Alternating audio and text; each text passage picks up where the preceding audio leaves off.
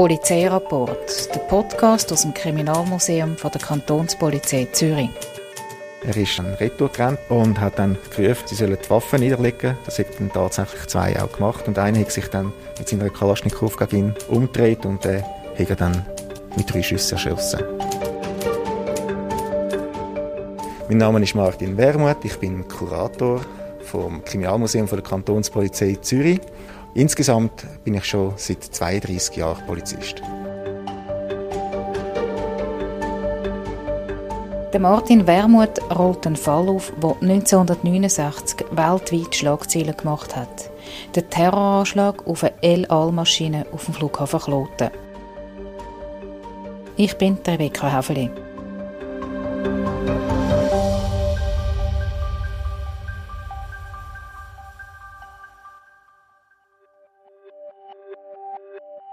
1969 ist das Jahr der Mondlandung und vom Woodstock Festival.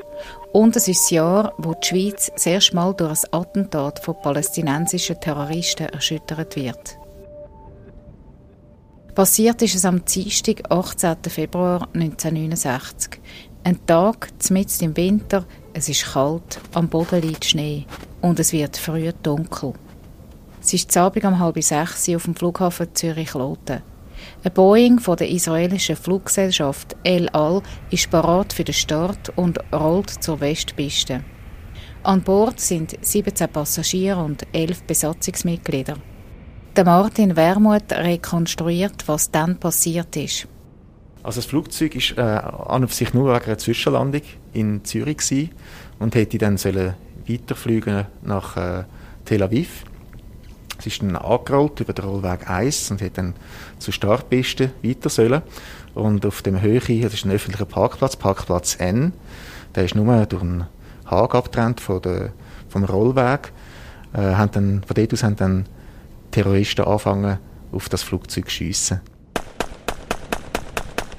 Es ist alles blitzschnell gegangen also vier Attentäter insgesamt und zwei Attentäter haben mit Kalaschnikow haben die das Feuer eröffnet auf die El Al-Maschine.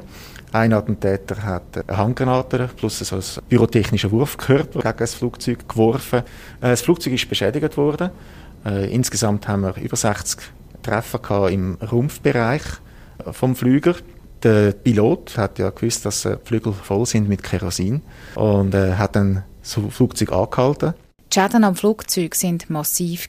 Neben den Schusslöchern haben die Handgranatensplitter Löcher in den Rumpf gesprengt. Ein Stück vom Flugzeugrumpf mit einem Fünferlieber grossen Loch ist heute noch im Besitz der Kantonspolizei Zürich.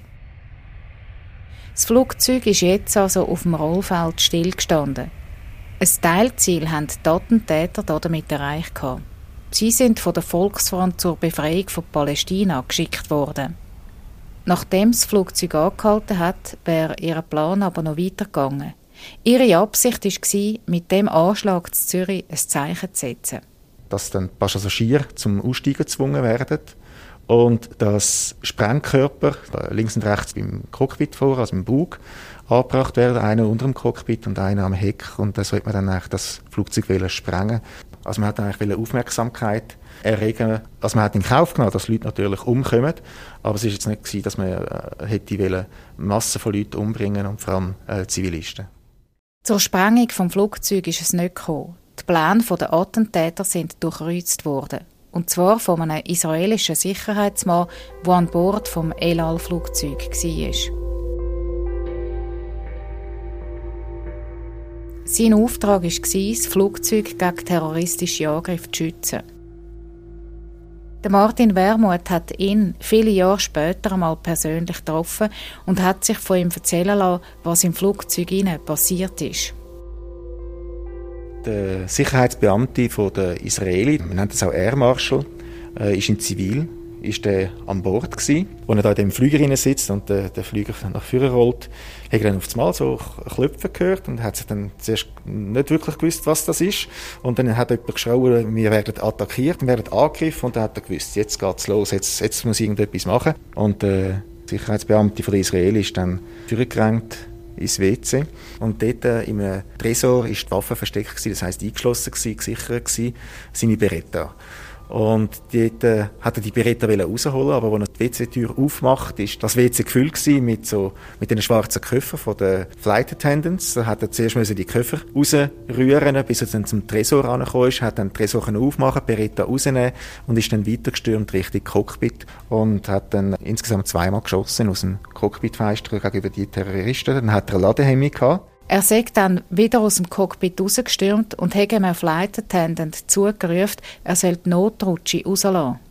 Die war noch nicht mal halb aufgeblasen, ist rausgekumpelt und dann noch über den Rollweg rein zu dem Hag, also dem Parkplatz N, über den Hag rein, an so einen Schneemann, es war ja Winter, es hatte sehr viel Schnee gehabt und hat dann gerufen, sie sollen die Waffen niederlegen. Das hat dann tatsächlich zwei auch gemacht und einer hat sich dann mit seiner Kalaschnikow gegen ihn umgedreht und der hat er dann mit drei Schüssen erschossen.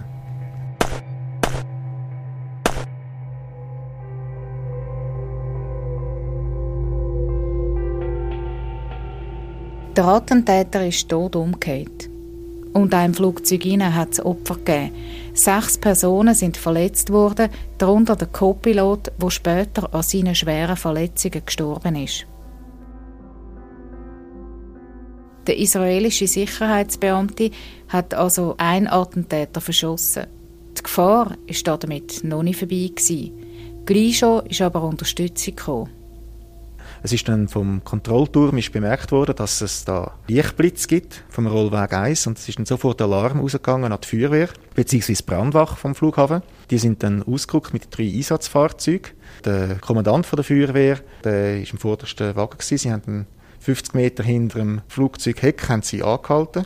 Er hat dann die zwei Mitfahrer, die er hatte, hat er zum Flugzeug geschickt und er hat dann ziemlich schnell gemerkt, dass da geschossen wird. Und er ist dann über den Hag hineingekumpelt, hat sich angeschlichen an einen von diesen Attentätern, der mit der Kalaschnikow bewaffnet war und hat ihn dann können überwältigen. Beim Überwältigen hat es natürlich ein Handgemenge gegeben, es haben sich Schüsse gelöst, aber er hat ihn so können überwältigen und die ganze Situation mit dem einen Attentäter können sichern. Bald schon sind auch Kantonspolizisten vor Ort gewesen. Ein weiterer Attentäter hat sich ergeben und auch die vierte Person, eine Frau, hat können verhaftet werden.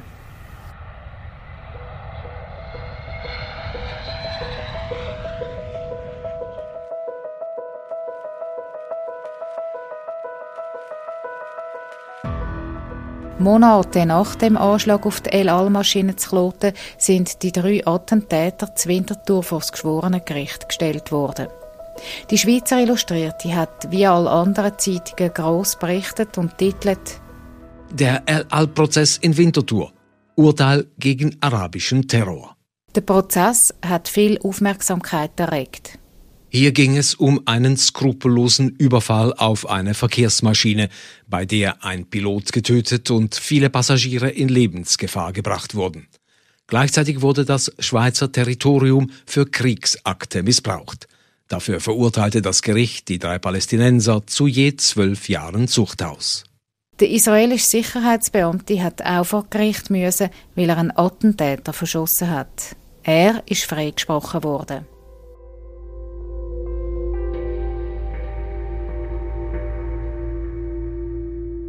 Der Anschlag vom Februar 1969 zu Kloten ist für die Schweiz aus heiterem Himmel gekommen. Dass das Attentat noch lange wird Folgen haben, hat mal noch niemand wissen. Ein Jahr nach dem Attentat auf dem Flughafen Kloten ist zu Würelingen ein Swissair-Flugzeug abgestürzt, weil eine Bombe an Bord explodiert ist.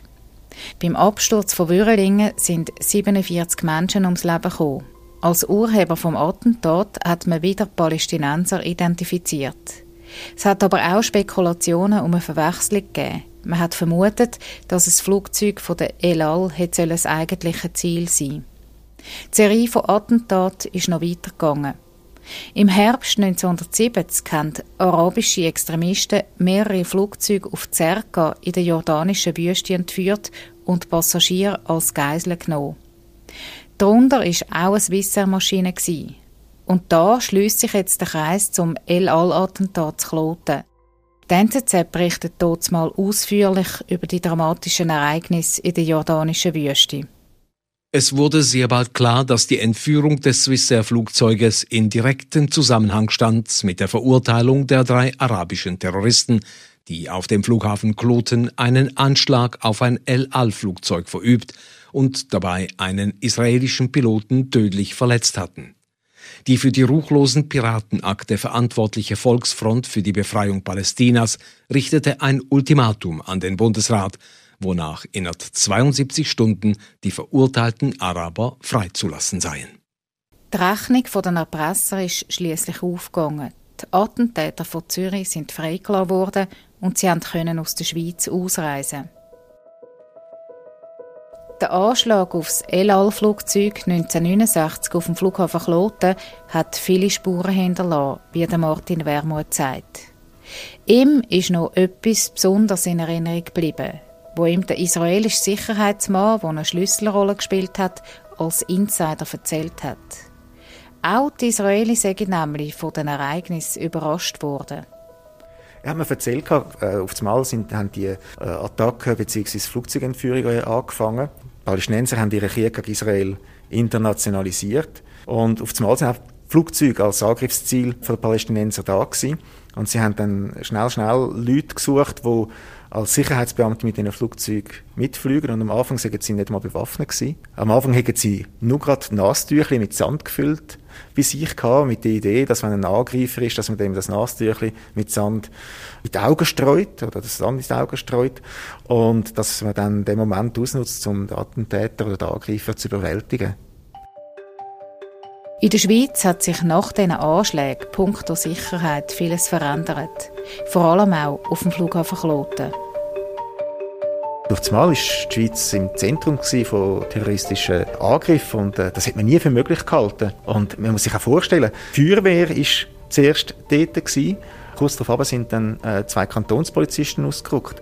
Und zu selber Zeit haben gerade mal eine Handvoll Kantonspolizisten Schicht geschoben am Flughafen. Das wäre heute absolut undenkbar. Und aus dem heraus ist dann eigentlich die Flughafenpolizei gewachsen. Und so ist dann noch die Sicherheit äh, der Flughafenpolizei übertragen worden.